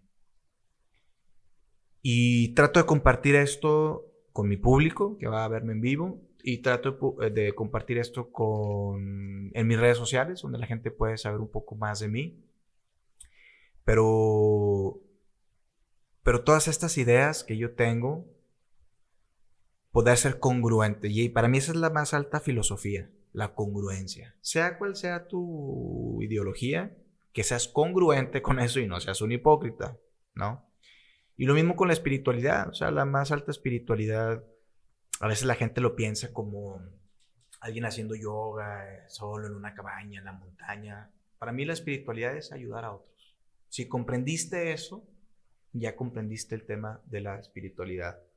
Y a fin de cuentas en eso se basan las religiones. Amar al prójimo, hacer el bien, ayudar, no juzgar. Entonces, yo creo que ese, ese éxito es poder ir caminando con dignidad, con congruencia, de manera eh, espiritual, con apertura, tratando de que lo que hagas tenga una repercusión y, y sea un ejemplo para otros, ¿no? Porque es lo que te decía al principio, yo ahora entiendo la importancia de tener buenos ejemplos. Entonces yo trato de ser un buen ejemplo, porque así es como vamos construyendo la sociedad en la que, en la que queremos vivir. Y yo te pudiera decir, yo tengo una vida que he creado un mundo pequeño en mi departamento, en mi casita, decorada en el lugar que a mí me encanta, como, y me pudiera quedar con eso. Y pudiera ser completamente privado, aislado y que me importara nada a los demás. Pero cuando tienes ese nivel de, conciencia, llega la responsabilidad y llega la importancia de también ayudar a otros. Porque, fíjate, la historia de mi primer piano es bien bonita porque mm, en mi casa no teníamos los recursos para comprar un piano acústico como tal. Y mi mamá se movió por todos lados buscando dónde, llamaba por teléfono, iba, venía, para que yo tuviera un piano. Y en la iglesia donde nosotros íbamos, resulta que había un piano abandonado. Y cuando mi mamá le preguntó al pastor qué onda con ese piano, pues que le dijo, ¿cuál piano? No, hombre, se lo regalo, no sirve. Y uno de mis tíos lo arregló, lo restauró. Y de ahí llegó mi primer piano. Y para mí eso, pues fue una bendición, pero también me dio un sentido de responsabilidad, de tú tienes eh, ahora Em, esa posibilidad o busca esa posibilidad de darlo a otros. Y mi primer piano, el primer piano que yo compré con mi dinero ya como, como músico de mi trabajo, grabé mi primer video, donde también un artista de aquí de Torreón lo, lo intervino, y luego lo terminé donando a la librería Carlos Fuentes. Y ese piano, pues imagínate todas las satisfacciones que me ha dado, desde el humano, y te digo, desde ahí eh, viene mi representante actual con la que estoy trabajando. Viene de esa cadenita de situaciones y circunstancias a esto. Entonces, cuando tú haces el bien, puedes ir de lo más tranquilo. Y a pesar de que no estás exento de que te suceda algo, pues eso ya no está en tus manos. Pero en tus manos, en tu, sí está el, el, el, hacer el bien. Entonces yo, yo rijo mi vida bajo dos principios. Hacer el bien y hacer las cosas bien. Lo primero te da propósito y lo segundo, prosperidad. Muchas veces como te, te hacía esta pregunta porque es el querer tener todo, ¿no? La palabra éxito, el desde dinero, lujos y demás. Pero como tú dices, es, es estar bien con lo que tú haces, contigo mismo, el poder ayudar. Este, creo que es lo más interesante, el que tú eres una persona que a lo mejor sí busca el poder llegar a ser más, pero el jalar gente que también le guste algo y pueda aportarles. Eso es lo importante porque estás humanizando lo que estás haciendo no estás buscando solamente pensando en ti, porque muchas veces, como tú dices, somos egoístas y nomás pensamos en nosotros mismos y no nos importa lo demás y a quién podemos perjudicar, sino el hacer un grupo que todos podamos estar en el mismo canal o en el mismo camino. Sí, hay un tema a piano solo que hice hace un par de años que se llama frugal. Ok. Y la frugalidad es una corriente filosófica que tiene que ver justamente con esta sencillez, con hacer un uso moderado, creativo, responsable de los recursos, de los recursos naturales, pero también de los recursos económicos, de no caer en la extravagancia, en el despilfarro, de la riqueza espiritual, que es algo que a mí siempre se me ha inculcado desde casa y que en la música he encontrado un medio para seguirlo eh, desarrollando. Y he aprendido a mm, justamente a ser feliz con muy poco, con muy poco. Porque si no eres feliz con poco, nunca vas a ser feliz con mucho, ¿no? Entonces, sí, yo digo, eh, eh, es, es un efecto secundario el tema de la economía, el tema de los recursos económicos, del dinero como tal que, sale de tu trabajo y, yo, yo aspiro a, a, que realmente sí sea muy eh, productivo, o sea, que esto realmente genere toda una industria, pero no es el fin.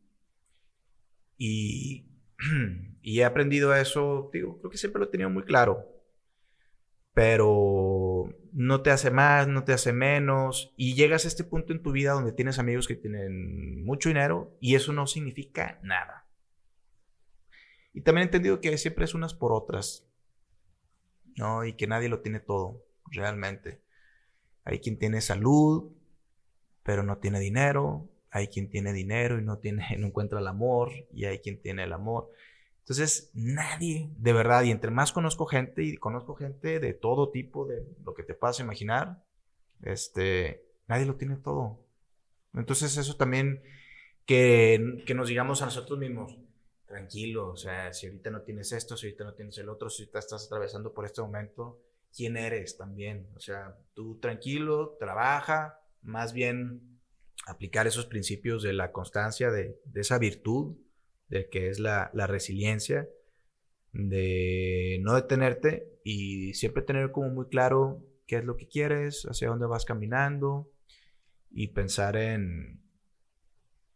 Sí, yo creo que pensar en, en tratar de generar un, bien para otros. Cuando, cuando tienes eso en la mente, como que de alguna u otra forma va a funcionar. Pienso que es así. A veces, este, porque no es lo mismo, te voy a decir algo, no es lo mismo dar lo que te sobra que partir tu pan en dos.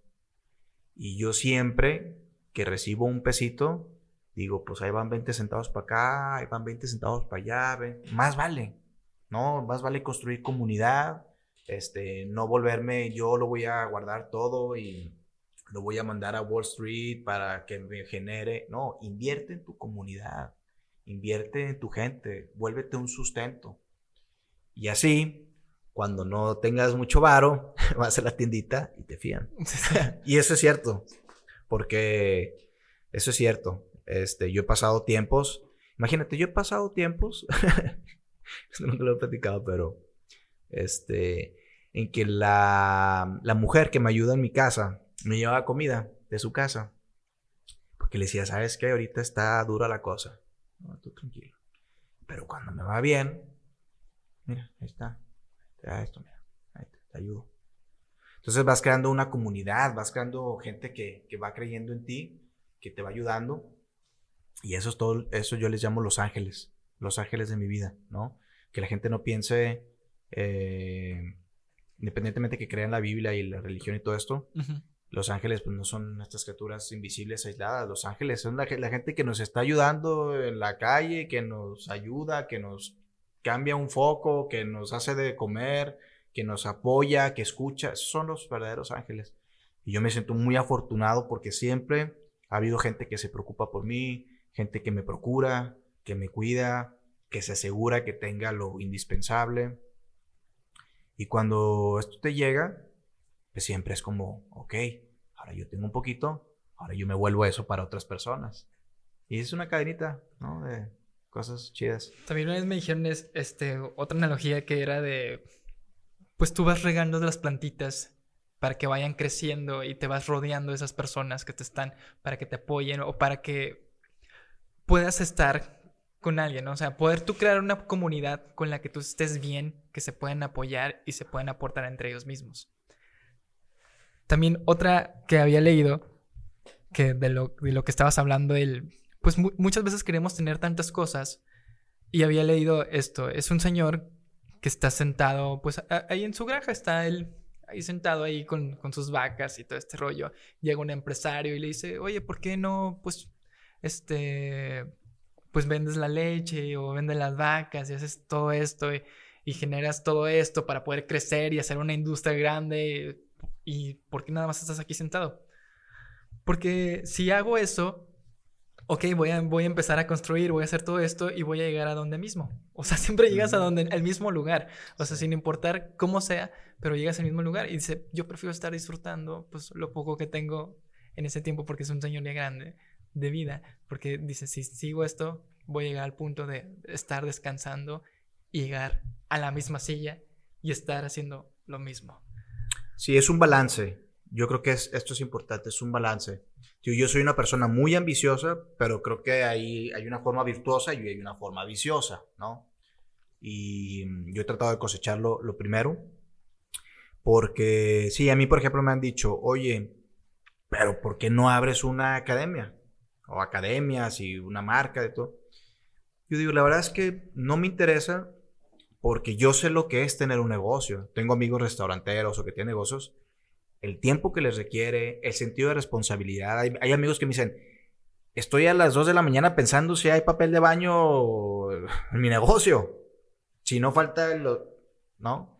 Entonces yo digo, no, no es lo que yo estoy buscando para, para mí a pesar de que yo pudiera echar una proyección y decir, pues me pudiera ir bien, ¿no? Pero no es, no es lo que yo quiero hacer, porque yo tengo claro que la... Y, y tengo claro además, yo tengo una academia de música y a cuántos alumnos voy a poder recibir. Una cantidad determinada. Pero a lo mejor si promociono mis libros de música y un curso online, voy a llegar a todo el mundo. Sí. Y si mi intención es promover la música y el piano y un mensaje de paz y todo, ese es un camino que me puede ayudar a llegar a muchas más personas y que también me puede generar mucho más que tener una academia y sin menos sentido de responsabilidad, porque esto es importante. Y yo, que para mí sí es importante tener mi mente tranquila dentro de lo posible, porque te digo, siempre estoy armando esto y el otro, pero no quisiera agregarle ese sentido de responsabilidad, al menos no ahorita. Y, y pienso más bien, ocupa ese tiempo ocupa esos espacios que todavía están en tu mente en, en lo que es más importante para ti, que es eh, tocar mi música. Yo a fin de cuentas lo que quiero es poder tocar mi música, sentarme en un piano frente a un público y poder contar mi historia. Y siento que eso, una de las ventajas al elegir este camino de la música y de la música del piano, es que lo voy a poder hacer toda mi vida. O sea, yo me veo haciendo esto hasta que la ciencia y el creador me lo permitan realmente, porque imagínate, yo a veces pienso géneros de música que pues ya cuando andas chavarroqueando como que ya se ve medio hablando de las cancioncitas de amor y desamor y ya estás en tus 50, 40, como que dices, pues qué pasó, ¿no? O sea, sí, sí. ya no, no llegaste a nada más. Y, y, por eso pienso, creo yo, que elegí muy, muy bien esta carrera y este camino de, de la música de piano, porque al contrario, yo creo que hasta se aprecia, o sea, siempre ver a alguien llegar a sentarse a un piano y tocar un tema, o sea, es algo que no importa si ya estás grande, canoso, este, o sea, creo que, creo que siempre va a funcionar. Por el contrario, se va apreciando con el tiempo, creo yo. Entonces, sí, yo me veo haciendo esto toda mi vida. Y esa también es una de las razones por las que elegí la música. Yo dije, ok, ¿qué me veo haciendo toda mi vida? O sea, ¿qué me veo haciendo toda mi vida y que yo creo que, eh, que me va a dejar? O sea, obviamente, pues, uno tiene que pensar siempre, pues, ¿cómo voy a poner un plato de comida en mi, en mi mesa? Un techo sobre mi cabeza. Pero ¿qué me veo haciendo toda mi vida? Y dije, pues, ¿qué es lo que he hecho toda mi vida hasta ahora? Yo toco el piano desde los seis años. Wow. El piano. Entonces tomé esa decisión basado en el pequeño potencial, en la curiosidad, en la aventura, en pensando a largo plazo. Porque yo sé que esta es una carrera a largo plazo también, ¿eh? Para que realmente me sea redituable al nivel donde yo diga, aquí estoy bien, o sea, estoy bien. Este, es, toma décadas. Yo ya llevo 15 dedicándome a la música como tal, ¿no? Como pianista eh, solista, como artista solista del piano, tengo cinco. Y, yo digo, yo sé que esto es a largo plazo. Jamás, este, o sea, no, no estoy esperando el golpe de suerte. Creo que eso va a ser fundamental, que en algún punto, ¡pum!, algo sea una chispa, algo que tiene que ver con, con el tiempo y con el momento.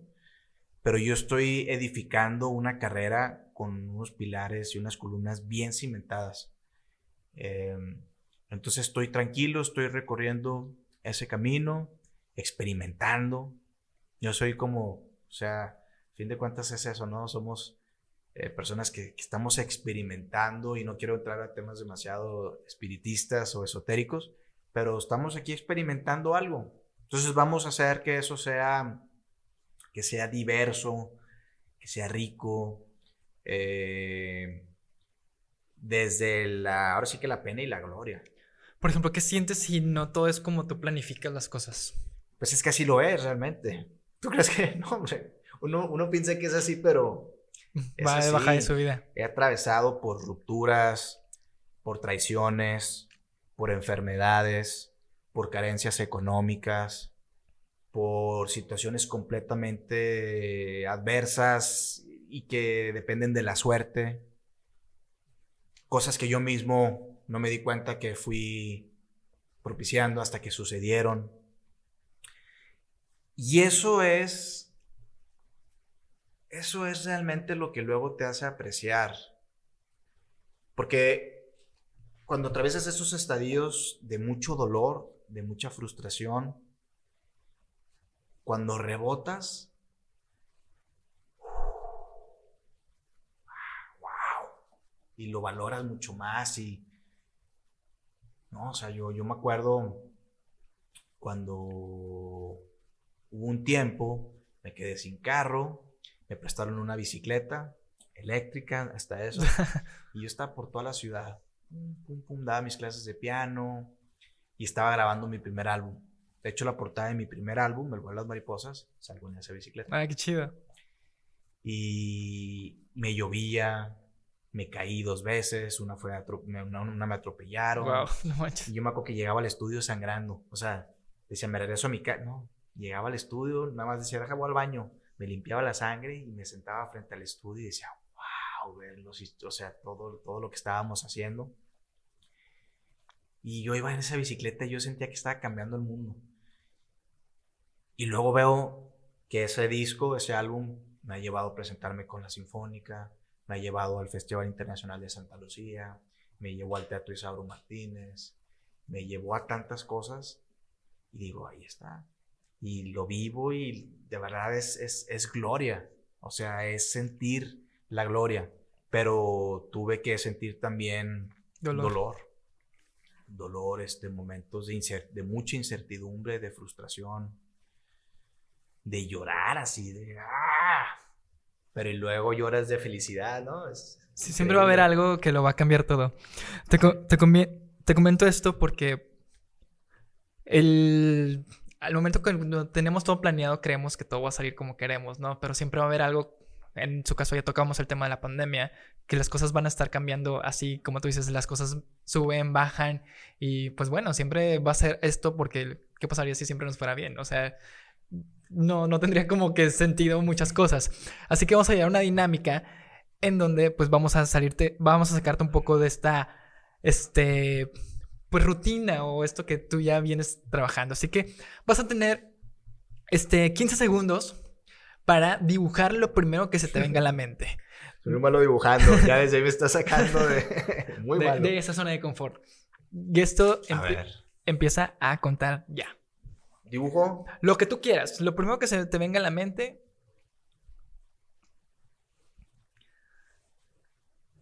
Tienes 10 segundos. Se dice 5, 4, 3, 2 y 1. Si quieres mostrárselo a la cámara. Recordarles que tuve 15, 15 segundos para hacer esto, pero aunque hubiera tenido más tiempo. Esta es una casa.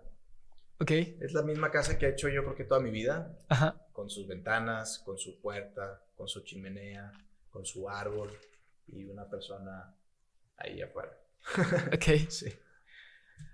En esos 15 segundos, pues básicamente nos acabas de decir, pues todo lo que nos estás contando en este episodio, o sea, el, nos estás platicando de tu casa, las cosas, este, y no sé si tenga otro significado para ti todo esto. ¿Por qué dibujaste una casa? Sí, el tema de la casa, el tema del hogar, siempre ha sido fundamental en mi vida, en mi música. Tengo un tema que se llama Lejos de Casa también. Y siempre hago referencia a la infancia, siempre hago referencia a las aventuras de cuando yo era niño. Esto, esto se parece de hecho un poco a mi casa de Torreón Jardín, donde yo nací y crecí. Ok y donde tuve tantas experiencias increíbles de, ya sabes, otros tiempos que ya desafortunadamente no existen, en el que tú llegabas, comías, hacías la tarea y te salías a jugar. No habían celulares, no tenías que reportarle a nadie, no había riesgo, habían riesgos, pero no los riesgos que hay, que ya, que hay hoy en día, y era ir a hacer eh, travesuras, ir a jugar, ir a explorar otras colonias, ir a conocer y hacer amigos nuevos. Y wow, sí, e, eso, e, eso todo, todas esas experiencias que yo he tenido y que me siento tan afortunado, están en mi música. Eh, definitivamente, están, están ahí en mi música, en el, en el vuelo de las mariposas, en Gotas de Junio, en el Vals de las Dalias. Por ejemplo, mi casa tenía una particularidad y que se le criticaba mucho a mis papás. Y es que tenía dos patios. Eh, o sea, uno enfrente y uno atrás. Entonces la gente decía, está muy mal aprovechado la casa porque podías tener más terreno construido. Y mi mamá tenía sus flores y sus, sus jardines. Y ahí la veía siempre. Y yo creo que desde ahí viene mi amor por la naturaleza. Y mucha de mi música tiene ese mensaje y esa conexión con la naturaleza. Y esa casa luego la vendieron. Y la última vez que, que ¿No, pasé... ¿No la que acaban de destruir? ¿eh? Eh, no, porque esto ya tiene algunos años. Ok. Pero la construyeron una fortaleza. Ok. Y no sé si tenga todavía el patio de atrás. El de adelante ya no, evidentemente. Y digo, ah, ahora entiendo que mi mamá, realmente ella fue visionaria en su tiempo. Porque ahorita tan importante que es para la temperatura, para la biodiversidad, este, eh, para hasta, hasta cosechar tu propia comida, tus hierbas, eh, permitir que ahí florezcan y cómo eso impacta en, la temperatura, tantas cosas. Y, y ahora también yo estoy en Guadalajara, que tengo cinco años más o menos que me fui a vivir solo y que encontré un lugar de fantasía y que estoy haciendo a mi manera. O sea, desde el lugar, desde la zona y cómo la estoy decorando, cómo la estoy eh, manteniendo, los detalles que estoy colocando aquí y allá. Me acaban de terminar un mural adentro que, que mandé a hacer de un elefante, que es mi animal favorito. Entonces sí, ese, ese hogar, yo creo que, yo creo que casa siempre va a ser, ¿no? Aquí Torreón. Y hogar, pues es el que uno hace, a donde quiera que vaya. Sí, sí. Entonces sí. Bueno, este, si te, si te fijas, pues son muchas cosas que tocaste, pues eh, has tocado en este episodio en general y muchas veces lo globalizamos en, en, una cierta cosa. O sea, es, muy poco el tiempo que se te da. Te pudo haber tocado otra cierta dinámica. De hecho, la dinámica pasada fue una canción, porque pues él es diseñador y no sabía nada de esto. Así intentamos sacar un poco de la zona de confort de eh, lo que estamos acostumbrados a hacer. Y al mismo punto o al mismo tiempo siempre vamos a llegar al mismo resultado. El inconsciente hace o te trae a este pequeño resultado. Y de esto se trata pues esta pequeña dinámica si te fijas, pues eso que tú acabas de decir de, de, la, casa, yo, yo también viví mucho tiempo en Torre Jardín. Y lo que me gustó es que vas creciendo y vas conociendo mucha gente. Yo en esa calle o en esa colonia, bueno, en esa calle, pues empecé jugando pues las escondidas, a las traes, y luego te empiezas con el fútbol y todo lo demás, y luego ya acabas con amigos tomando, y luego ya, ya está llevando serenata y demás.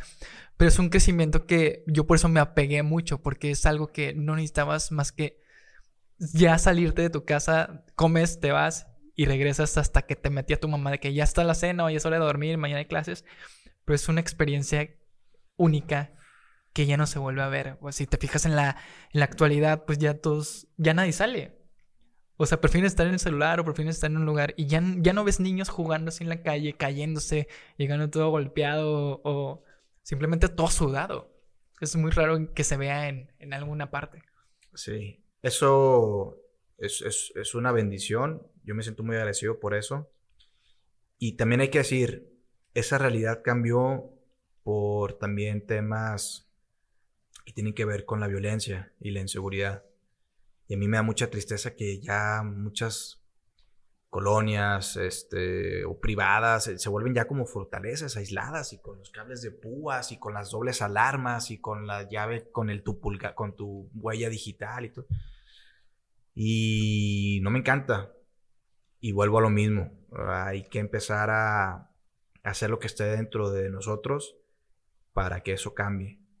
Y a veces uno dice, ay, sí, por las nuevas generaciones. Pues sí, pero, pero también por uno. O sea, también es la realidad que uno está viviendo día a día y tú sales de tu casa y tener esa incertidumbre o ese miedo. Digo, yo no, yo no vivo con miedo, ¿no? Si sucede, pues tenía que suceder, tampoco no.